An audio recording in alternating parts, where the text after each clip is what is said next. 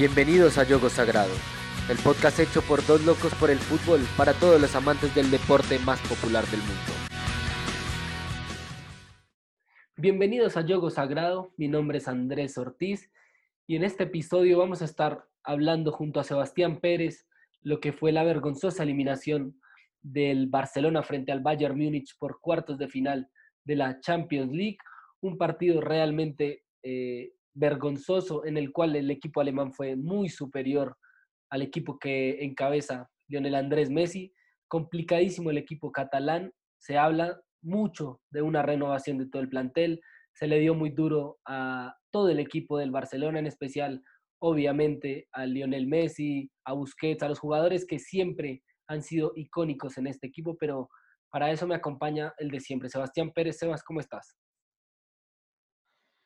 Buenos días, buenas tardes, buenas noches y buena madrugada para todos nuestros espectadores.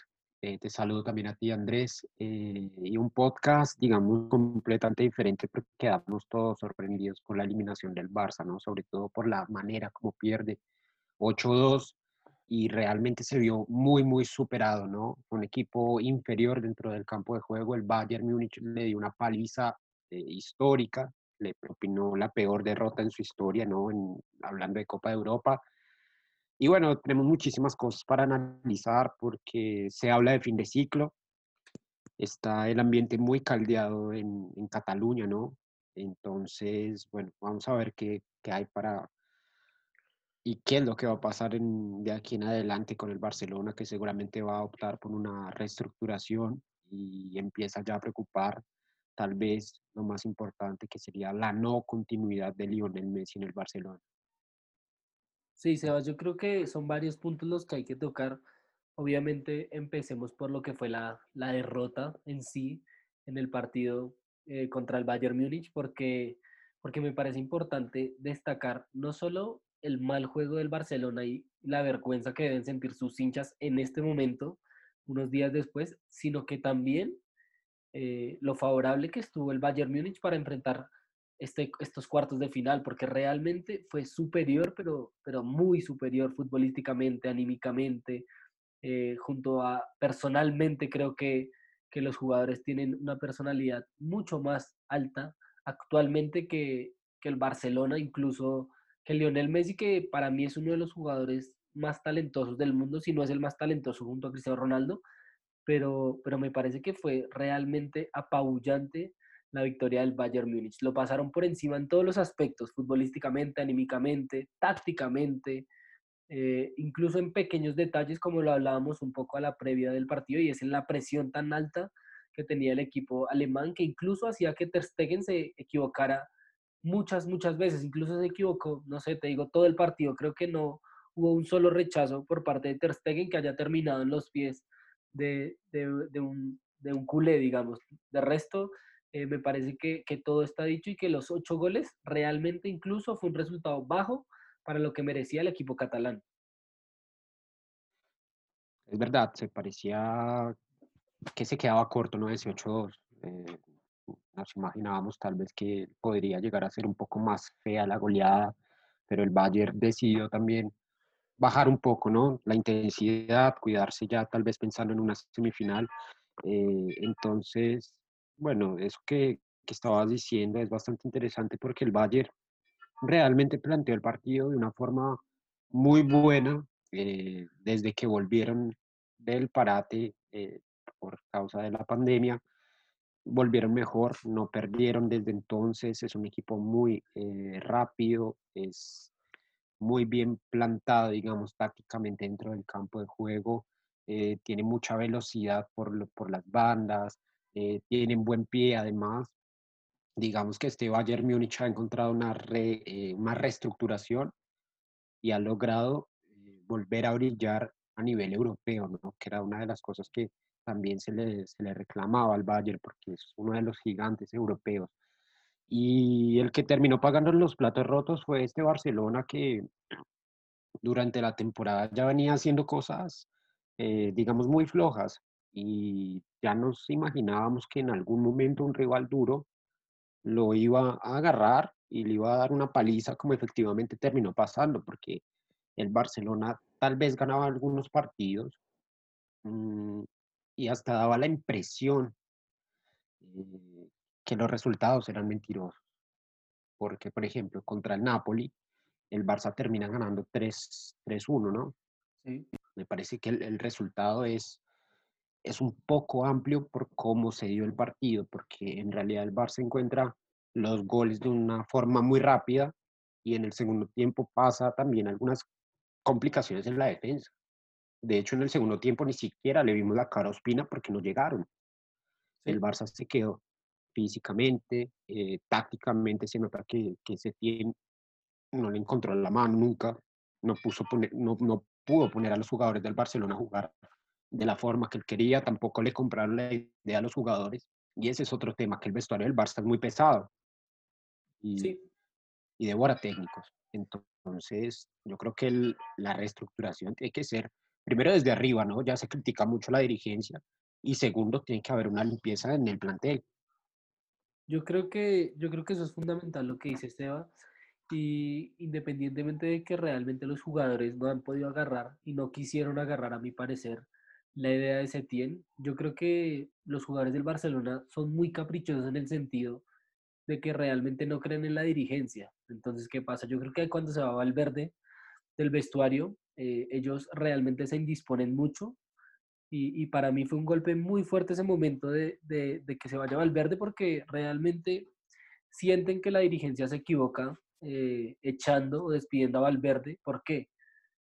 Porque ellos consideran que el equipo estaba desde el comienzo mal armado. O sea, directamente desde el inicio de la temporada ellos sienten que el equipo no estaba completamente, pues, eh, lleno de, de- de esa expectativa que tenían. Se rumoreaba mucho que Leo Messi quería la vuelta de Neymar Jr., de que para ellos era fundamental la vuelta del brasilero, que creían que con la MSN de vuelta eh, podían llegar realmente a ganar la Champions. Obviamente el presidente del Barcelona, no sé por qué no lo trajo, no hubo dinero, no, no se le dieron las situaciones, también había una demanda de por medio eh, con el brasileño, entonces era, era bastante complicado y yo creo que desde ahí partieron los problemas del Barcelona iniciando la temporada, te digo, Sebas.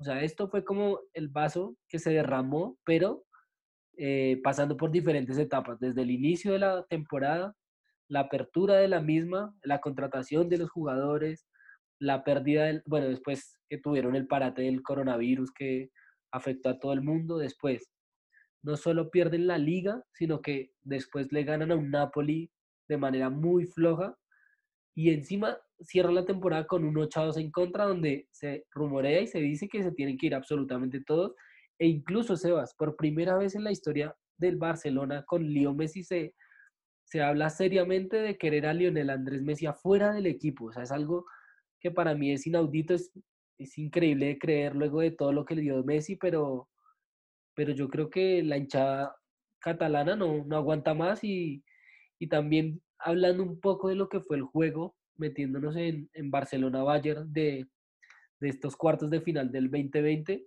eh, quiero resaltar que hay nombres del Bayern totalmente altos, ¿no? En un punto muy alto el caso de, no sé, Kimmich, Neuer, eh, no sé, este Davis que es el lateral izquierdo que dio tanto, pero tanto para hablar, que incluso eh, se hablaba en la semana después del partido que Marcelo le había comentado su foto en Instagram diciendo que, que era increíble verlo jugar.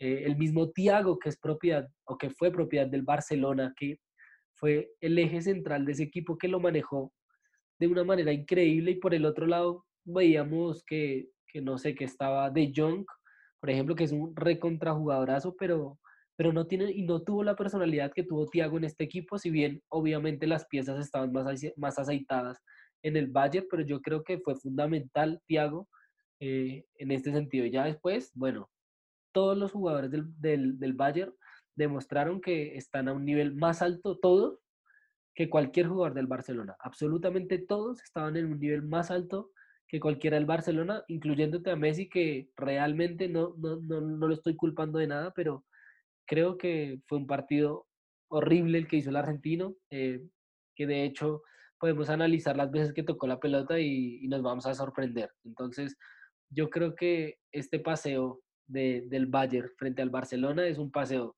dirigencial, táctico, técnico y futbolístico, Sebas. Sí, obvio. Eh, a ver, el Bayern tiene nombres, digamos que no son tan reconocidos así o que sean estrellas a nivel mundial, pero que son muy buenos jugadores, que son jóvenes, tienen proyección y me imagino que más de uno de los que está hoy aquí eh, va a salir vendido a, a, los grandes y badalados, ¿no? Eh, clubes de Europa.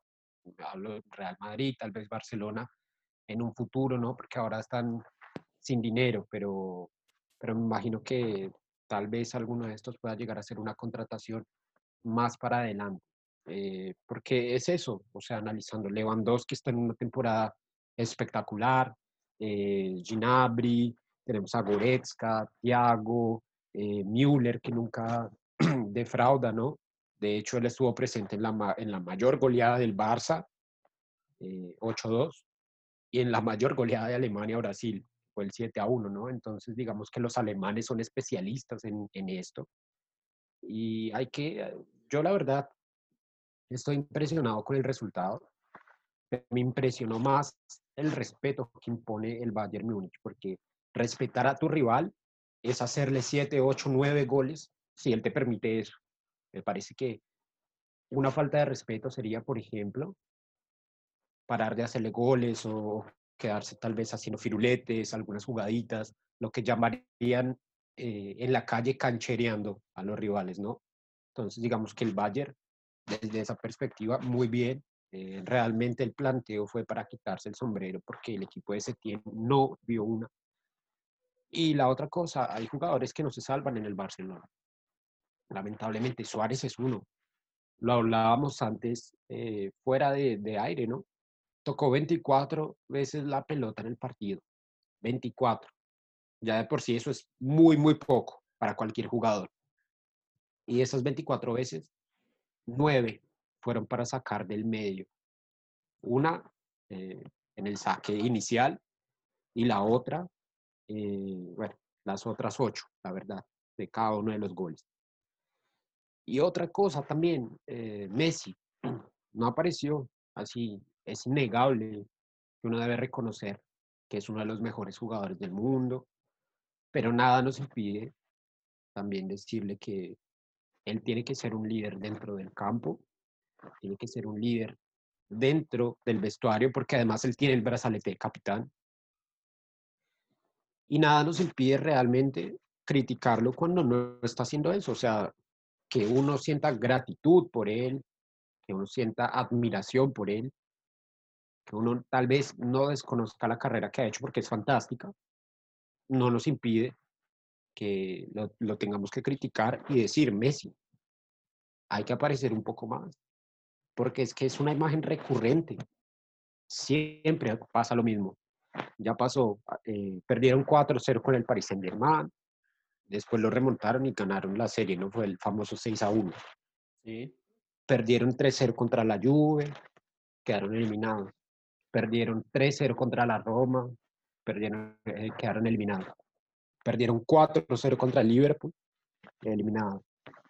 Y hoy fue la tapa, pero, o sea, no es algo que pasa hace poco.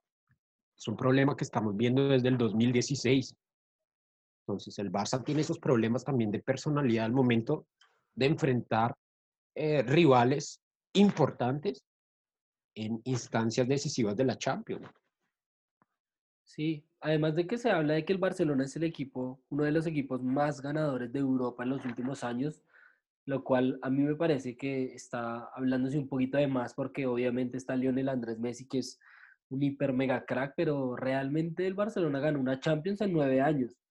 O sea, ¿de qué estamos hablando, no? Porque nueve años del supuesto equipo más ganador de Europa, que para mí es el Real Madrid, ganó una Champions en nueve años, Sebas. Y en, los últimos, en las últimas cuatro temporadas hemos viniendo, bueno, vemos a Messi, perdón, eh, con las manos en la cabeza al final de los 90 minutos del segundo partido, destruido y durante el, y durante el transcurso del juego vemos a Lionel Messi bajando la cabeza, eh, que para mí, eh, no digo que él tiene que ser el, el, salvador del Barcelona, porque realmente no, nadie puede, puede jugar solo, realmente. Pero realmente Messi ganó y jugó bien en algún momento de esta temporada, no sé. Y ahora, si lo llevamos a Champions, en, los, en las últimas cuatro temporadas, en los partidos que quedó eliminado el Barcelona, Messi tuvo un buen desempeño en los partidos finales. Yo me acuerdo contra el Liverpool que siempre lo, lo hablamos y es que Messi camina la cancha, caminó la cancha y bajaba la cabeza, se alejaba de la pelota. Eh, realmente cuando Messi se, se bajonea, no digo que sea culpa de él, pero cuando él se bajonea, el Barcelona pierde el 50% de las esperanzas de juego. ¿Por qué? Porque es obvio que el Barcelona es Messi dependiente, es obvio que el Barcelona está esperando siempre la resolución correcta de Messi, está esperando siempre la magia y la genialidad del argentino, que cuando no llega, están en problemas. Y, para no caerle solo a Messi y para cerrar un poco la idea de los jugadores del Barcelona, me parece que, que hubo varios puntos negativos y te voy a nombrar los, los que para mí fueron los, los peores de, de, la noche que fueron Piqué, eh, Luis Suárez y Messi. Y, y, en el medio, que para mí fue el jugador que después lo sacaron primero y que el, el que peor partido tuvo, pero no tiene tanta importancia por su nombre, es Sergi Roberto, que, que fue el primer cambio, la, se equivocó en el segundo gol para que el Bayern pasara a ganarlo y, realmente le faltó mucha personalidad.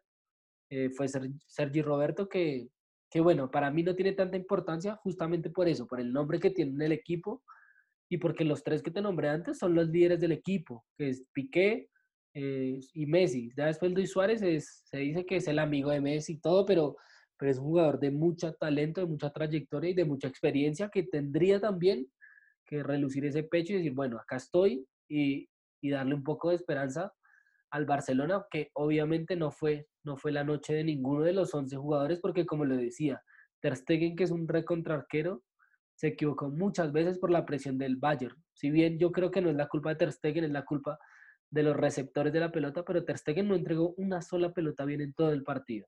¿Es un gran arquero? Sí. ¿Se equivocó? Probablemente. Hay que ver eh, también qué pedía Setien desde, desde el inicio, ¿no? ¿Qué pedía Setien desde el vestuario si realmente lo obligaba a Ter Stegen a que tenía que salir la, la pelota de esa manera porque, porque era muy extraño y yo creo que ahí empezó a perder el partido el, el, el Barcelona. Eh, Andrés, sí. Eh, a ver, vamos por partes, ¿no? Eh, digamos que Messi, sí, ha causado una cierta dependencia en el Barcelona. Messi es el único que, que aparece. Y hay un dato revelador para esto, que lo voy a leer. Analizando las últimas tres ediciones de la Champions League, eh, los jugadores que más goles marcaron, o vamos a hacerlo así, más goles a favor del Barcelona en las últimas tres ediciones de la Champions League. Sí. En primer lugar, Lionel Messi con 21 goles. Sí. En segundo lugar, 8 autogoles, o sea que ni siquiera es un jugador. El Barça tuvo más eh, goles en contra, digamos, de sus rivales que goles a favor por sus propios méritos. El tercero sería Luis Suárez, que marcó seis, seis goles en las últimas tres ediciones de la Champions. Después tenemos cuatro de Dembélé, tres de Piqué y tres de Coutinho. Entonces, este dato es completamente revelador. Tremendo. Porque Messi es el único que hace algo. 21 goles. O sea, para que el segundo sea 8 que son autogoles de los rivales. Me parece que el Barça tiene un problema clarísimo, primero en el armado del plantel, porque yo, o sea, yo siempre veo la formación y, y miro también quién está en el banco de suplentes. No hay nada en el Barcelona, no hay nada. No, o sea, son jugadores completamente desconocidos, son jugadores que vienen de la masía, jugadores que no tienen experiencia como profesionales y nada, o sea, yo realmente veía que hay en el banco de suplentes del Barça para cambiar la historia. No hay. hay. No hay. hay muy poco. Ansu Fati, tal vez. Ricky Puig. El otro que está es Dembélé. Griezmann. Griezmann. Bueno, pero digamos que Griezmann puede llegar a ser considerado un titular. Pero digamos, si tiene algún problema defensivo, no hay nadie. No hay nadie. No hay un jugador conocido. No lo hay. Sí. Así, digamos, mundialmente conocido, ¿no? Para la gente que no está tan adentrada en el mundo del Fútbol Club Barcelona. Eh, es grave, digamos, el armado del plantel está muy mal hecho. La dirigencia se equivoca, nosotros lo venimos repitiendo, ¿no? Desde que comenzamos el podcast y hablando del Barcelona. Está mal armado. O sea, el Barça, antes de, del parate por el coronavirus, tenía solamente 16 jugadores profesionales disponibles en su plantilla. 16. Y eso es tremendo. O sea, un, plantel profesional no se debe tener como mínimo 23, 24 atletas profesionales, ¿no? Tal vez después vienen a completar con algunos de, la reserva, eh, algunos chicos que vienen a entrenar con los profesionales, pero que suman minutos en la reserva, ¿no? Sí, y más, y más un equipo de, esta, de esta calidad, Sebas, te quería, te quería decir eso nomás, un equipo de, de, esta, de este nombre, de, de, esta grandeza en Europa, debería seguir con la línea que, que vos decís. Ahora, la otra cuestión, ¿cuál es el Barcelona que nosotros estamos viendo? ¿Será que nosotros estamos viviendo de un Barcelona que daba la impresión de ser el mejor de Europa, pero por lo que había hecho en el pasado, o nos estamos quedando con el Barça de hace dos, tres años. Porque yo creo que el Barça siempre viene así, de más a menos. Pues digamos que la curva de ellos está completamente descendiendo. Porque el Barça de Guardiola era una cosa. Y, ojo, porque hay nombres del Barça de Guardiola que continúan hasta hoy. Piqué, Busquets, el mismo Jordi Alba, Messi. ¿Cuál de esos jugadores da la talla hoy? Messi es el único. Jordi Alba, flojísimo. De hecho, ya el año pasado había tenido problemas en, en Liverpool sí. y fue la clave para que Liverpool hiciera algunos de los goles, de los cuatro que terminaron eliminando al Barça. Piqué, cada vez más lento, ya tiene 32, 33 años quedó completamente retratado en, contra el Bayern porque no pudo eh, luchar físicamente contra los, los delanteros, ¿no? los atacantes del Bayern. Busquets, otro hombre que ya está con una edad avanzada. Messi, de hecho, es el único que se salva.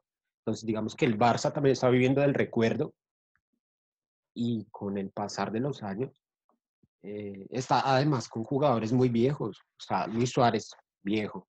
Messi, digamos que ya viene siendo viejo, entre comillas. Experimentado, para que no se ofendan. Piqué, experimentado. Busquets, experimentado. Eh, Jordi Alba, experimentado. ¿Y dónde está el recambio? No hay recambio, porque además cuando van al mercado pagan fortuna por jugadores, no sé, muy buenos, pero que no, no marcan la diferencia y no están pensando en el recambio. Por ejemplo, lo que está haciendo el Real Madrid. El Real Madrid fue y contrató jugadores que hoy tal vez son muy criticados, pero que en el futuro pueden rendir buenos frutos. Vinicius, Rodrigo, eh, hasta el mismo Hazard que tiene 26 años. El Barcelona no ha hecho nada de esto. Y ahora se tiene que deshacer de todas esas vacas sagradas que tiene y el problema, ¿a quién se los van a vender? Dime quién va a comprar a Luis Suárez. No por, no por, por lo que es Luis Suárez, porque es un jugadorazo y yo creo que tendría cabida en muchísimos equipos de Europa. El problema es el sueldo. ¿Quién le va a pagar 20 millones de euros por temporada? ¿Y será que el jugador está dispuesto a bajar un poco sus pretensiones para jugar en otra liga? Es complicado. Piqué, misma cosa. Jordi Alba, misma cosa. Busquets y Messi, bueno, ni te cuento, ¿no? Porque Messi cobra 50 millones por año. ¿Quién en el mundo puede pagar eso? Nadie. de, hecho, de hecho, es muy complicado que, que algún equipo, bueno, realmente hay varios equipos que podrían pagar el sueldo de Messi, caso de Inter, del Manchester City, del Paris Saint Germain incluso, pero hay que ver si Messi se quiere ir también, ¿no? Porque es una incógnita. Ahora se está hablando de que Messi se quiere ir porque, bueno, la vergüenza que debe tener Messi con ese equipo encima lo venía diciendo hace mucho tiempo. Pero lo que, lo que también escuchaba en los medios españoles es que Messi no se puede escudar diciendo que, el presidente es el culpable de todo cuando realmente eh, tienen un equipo de nombres bastante, bastante reconocidos como para, como para dejarse meter ocho goles. Puedes quedar eliminado, eso es una situación de juego, una situación del fútbol que, que puede pasar en cualquier momento, porque nadie está, nadie está, digamos, fuera de poder perder un partido, porque el fútbol se trata de eso, de ganar y de perder.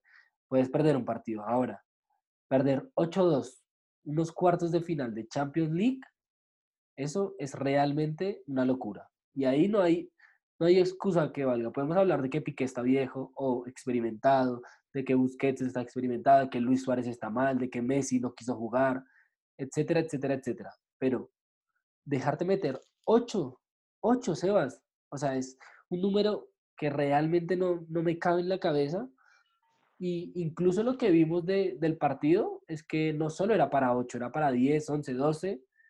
Y, y me estoy quedando corto. Entonces me parece que realmente eh, fue muy bajo lo del Barcelona. Lo que tú, lo que tú dices, no tienen renombre.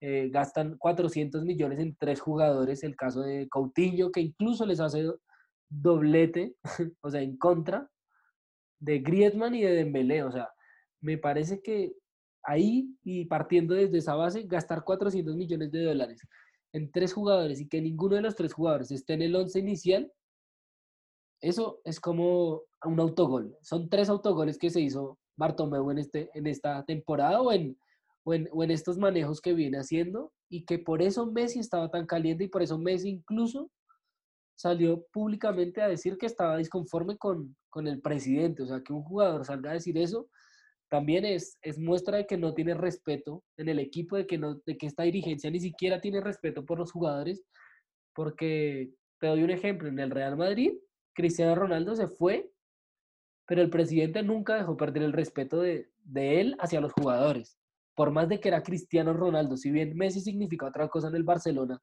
porque está desde la masía y porque es un pibe que nació del Barcelona y etcétera, pero me parece que el respeto se perdió totalmente por parte del jugador hacia la presidencia. Entonces, si Messi no tiene respeto con la presidencia, ¿qué respeto va a tener el jugador argentino con un entrenador, con sus compañeros?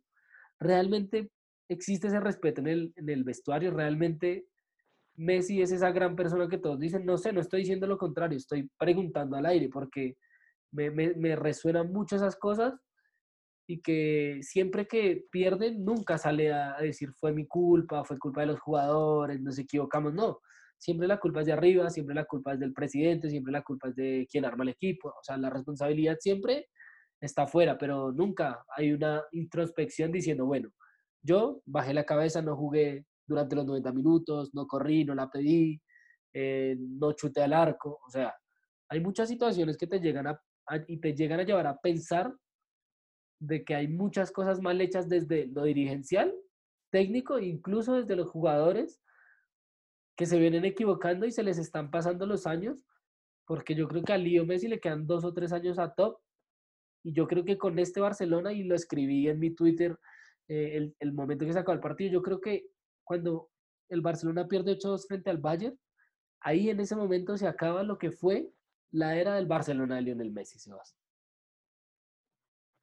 es fuerte, digamos, tal vez afirmar que se acabó la, la, era de Messi, ¿no?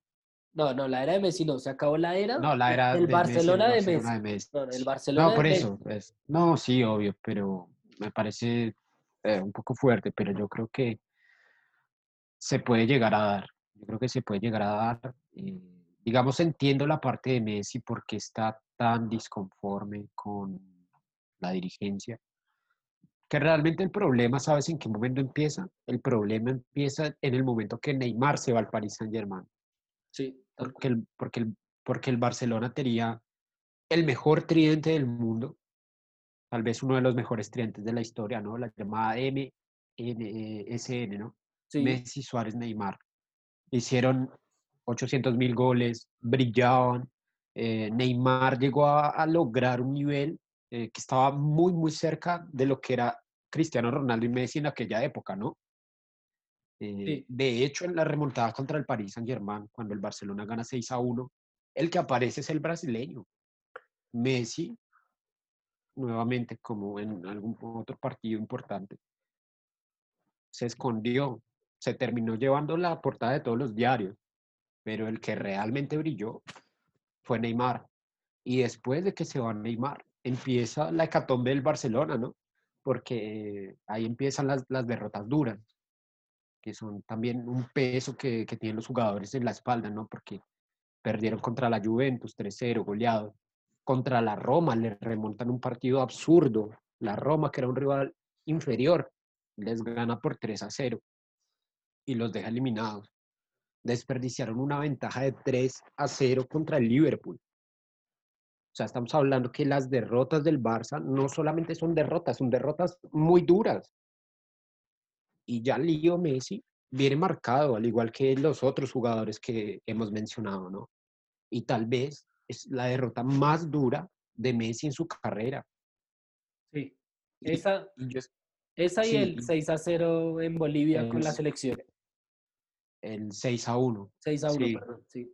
Sí, sí, esa, esa también fue dura, pero digamos que en ese tiempo, aparte, perder en Bolivia o contra Bolivia en La Paz es completamente entendible porque hay 3.600 metros de, de, altura, ¿no? Entonces no solamente está jugando contra el rival, sino está jugando contra, eh, contra la ciudad, contra el clima, contra todo, ¿no? Contra la geografía. Pero lo, de, lo del Bayern Múnich fue completamente absurdo. Y a mí no sé por qué cuando terminó el partido se me vinieron a, a mi cabeza eh, las palabras que Messi dice después de perder la segunda final contra Chile, eh, final de la Copa América, ¿no? Es increíble, pero no se me da y terminó renunciando a la selección.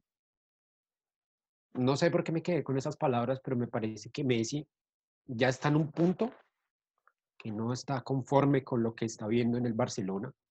Se está dando cuenta que sus mejores años están terminando y que realmente el club no lo está ayudando, porque no lo están ayudando. O sea, Messi, uno de los mejores jugadores de la historia, está quedando completamente retratado año tras año como un símbolo de fracaso en la Champions, que es lo más importante para él, ¿no? Porque en, España ya ganó todo. Sí. Y él, me imagino que, que le está perdiendo el sueño, dice, se me está acabando mi carrera y yo sigo jugando con esta gente del Barcelona y cada vez el proyecto está peor, se me llevaron a Neymar, no traen refuerzos de calidad, ni siquiera tenemos un plantel competitivo. De hecho, sacan a Valverde, que tenía bien el, al, equipo, ¿no? Ya lo habías mencionado.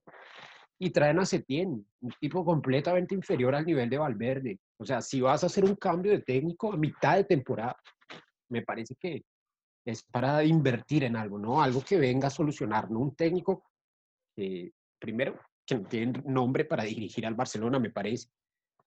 Y segundo, que no vino con ideas innovadoras, porque él prometió, no, por lo menos el Barça va a jugar bien. Yo no lo vi. En ningún partido de ese tiene el Barcelona jugó bien. De hecho, cada vez se alejaba más y más de lo que era jugar bien. Sí, Terminó con una catástrofe. Pero en cuanto a eso, yo creo que también es culpa de los jugadores, Sebas, porque yo puedo querer que, que, el Barcelona juegue bien, pero si los jugadores del Barcelona no quieren jugar bien o no quieren realmente hacer la idea que yo estoy haciendo por X o Y motivo, es muy complicado. Y para irse pero, justa, pero, pero espera ahí, justamente por eso, o sea, me parece que el técnico no tiene nombre. Ah, no, me parece, ¿no? Para entrar en el vestuario. Porque, a totalmente. ver, es difícil que, que, un jugador le compre la idea. Por ejemplo, lo que pasó en la Juventus con Sarri. Sarri no le compraron la idea en el vestuario. Hablo del, del también de las vacas sagradas, que serían Bonucci, Buffon, eh, Chiellini, Cristiano Ronaldo. La misma cosa pasó en el Barcelona, solo que peor. Entonces, yo, yo, creo, que, que, el desenlace fue diferente, sí. Claro, pero si traes un, un, un técnico que primero que no es reconocido, que segundo, los jugadores no le compran la idea, pues no tiene respeto dentro del vestuario y, no se va a llegar a buen puerto. Sí, total. Y, y, en cuanto a lo que decías de Messi, ya para ir cerrando nuestro podcast de, del día de hoy, yo creo que, que si Messi no está conforme y no está conforme con el Barcelona desde hace tiempo, tendría que tener también el valor de, de tomar otro rumbo, Sebas. ¿Por qué? ¿Por qué tienes que jugar toda la vida en un equipo? si realmente tus ganas de, de ganar y de triunfar son tantas, podrías arriesgarte y realmente salir de la zona de confort y decir, bueno, hay muchos equipos, soy el mejor jugador del mundo, me puedo ir a diferentes equipos, me puedo ir a otro país, me puedo fácilmente ganar una Champions en tal o otro equipo, también podría ser eso. Entiendo que el amor de Messi es el Barcelona y lo entiendo completamente, pero ¿cuánto más te vas a quejar? ¿Cuánto más tiempo te queda para quejarte y no hacer nada al respecto?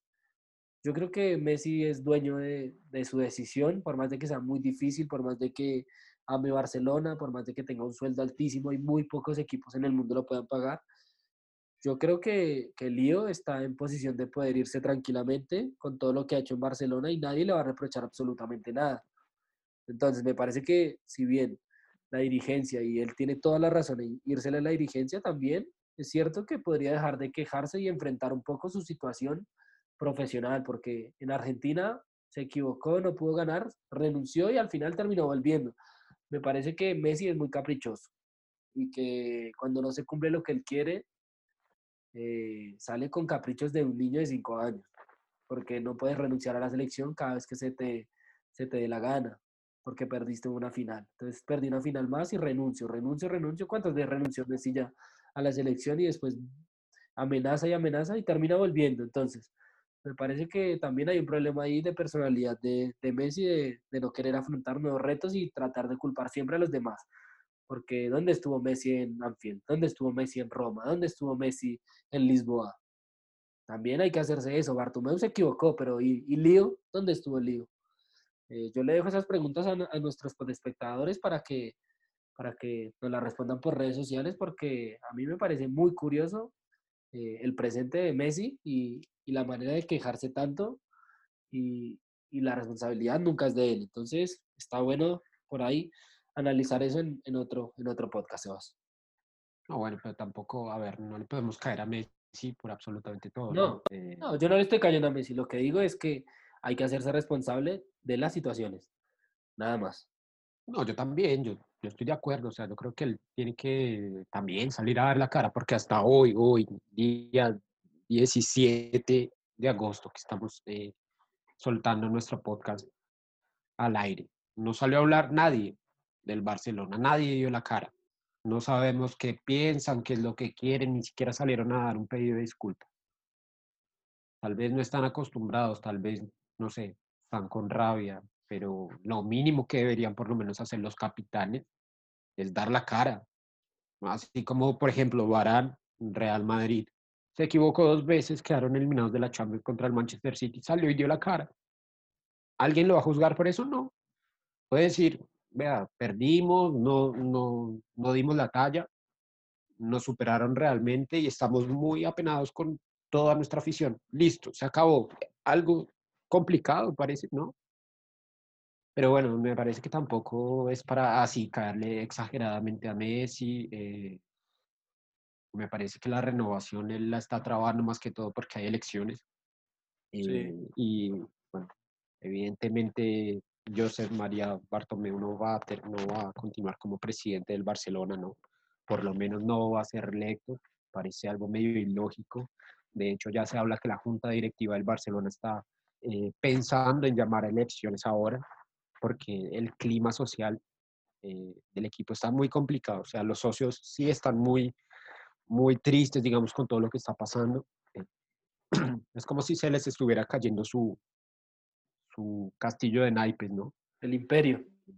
Eh, se les está derrumbando y encima tienen miedo de perder a, al mejor jugador de la historia del club, que es, que es Messi, ¿no? Y yo creo que para el, todos los culés, para todos los barcelonistas, perder a Messi sería un golpe durísimo.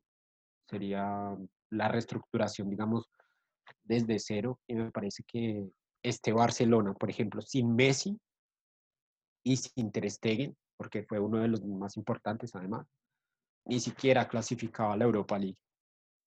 Porque es un plantel muy, muy flojo, está mal entrenado y con muchísimos problemas internos. ¿no? Entonces, digamos que Messi sí es capaz de salvar las papas, aunque muchas veces en los partidos importantes no rinde como se espera. Pero bueno, esas son las consideraciones, Andrés, porque yo creo que está ya todo dicho, ¿no? Yo creo que el Barcelona, problemas internos por todo lado, tiene una crisis financiera, además, no sé de dónde van a sacar plata para fichar. Para fichar van a tener que vender. Eh, de hecho, van a tener que vender a Coutinho, que es un jugador también carísimo. no sé quién lo va a comprar, eh, que además es suplente en el Bayern Múnich, ¿no? Dígase de paso, no ni siquiera es titular. O sea, que haya entrado y haya, haga hecho, eh, haya hecho dos goles no significa que sea un jugadorazo, ¿no? Está siendo suplente en Alemania. Sí, suplente. Además, además, entró mm. cuando ya estaba derrotado el Barcelona. Claro, es porque así, tal vez mucha gente se queda con la impresión, ah, es que Coutinho la está rompiendo en Alemania. No, dígase de paso, está siendo suplente, ¿no? Sí. Eso. Eh, de hecho, era para que él fuera titular en el partido contra el Barcelona, pero la pulseada se, lo, se la ganó Perisic, el croata. Entonces él está siendo suplente del suplente. Sí. Esa es la situación de Coutinho, la verdad. Dembélé, ni hablar, ¿no? Porque ¿quién lo va a comprar si vive roto? Eh, Griezmann acabó de llegar al Barcelona, no creo que se vaya. Entonces, ¿cuáles son los jugadores que van a salir a vender y en dónde ellos van a salir a comprar? Porque se habla que quieren a Lautaro Martínez, se habla que quieren a Neymar. ¿De dónde el Barcelona va a sacar 200 millones para pagar a Neymar? ¿De dónde va a sacar 100 millones para pagar a Lautaro? Me parece imposible. Además, estarían no sé, por ejemplo, si traen a Neymar, es para solucionar un problema ahora, para tal vez satisfacer a Messi. Pero Neymar ya tiene 28, 29 años. Sí. La idea del Barcelona debería ser, eh, no sé, concentrarse en, los ojeadores y salir por ahí, por el mundo a cazar talentos, como lo hacen otros equipos.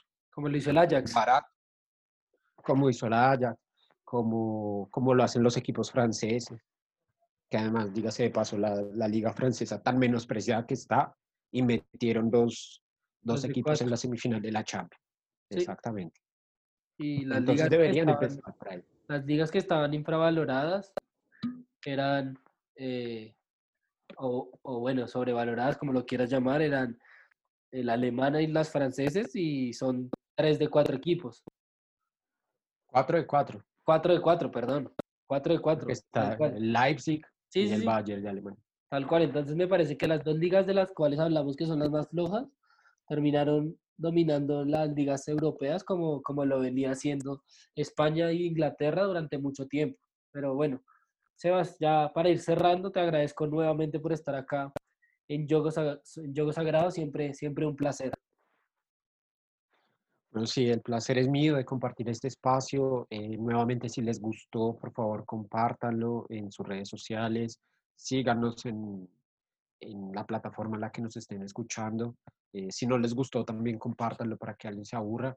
Y, bueno, esperamos sus comentarios sobre este tema del Barcelona muy picante. Seguramente vamos a continuar hablando de esto porque eh, uno de los clubes más importantes del mundo tocó fondo. Yo creo que es una de las cosas que pocas veces habíamos visto, ¿no? Yo creo que este 2020 es completamente atípico. Eh, quedaron retratados todos en, el Barcelona, nos salva uno. Se habla tal vez de un posible miedo a que Leo Messi se vaya, que no sería ilógico. Y yo creo que si Messi se llega a ir del Barcelona, eh, también causaría un revuelo, ¿no? mundial, así como cuando Cristiano salió del, del Real Madrid. Y, bueno, igual, o sea, eh, todas estas caídas de los equipos españoles, sobre todo lo que Real Madrid y Barcelona están más o menos coincidiendo con, con la finalización de la carrera, ¿no? De, los dos grandes, de Cristiano y de, de, Lionel Messi, que tal vez ya no pueden hacer lo mismo que hacían cuando eran jóvenes. Y eso también da un poco de nostalgia, un poco de tristeza porque se nos está acabando el tiempo de, de disfrutarlos, ¿no? de poderlos ver en cancha. No sé, es, complicado decirlo, pero la era de Cristiano y de Messi, así en el más, más alto nivel, me parece que ya está por llegar a su fin.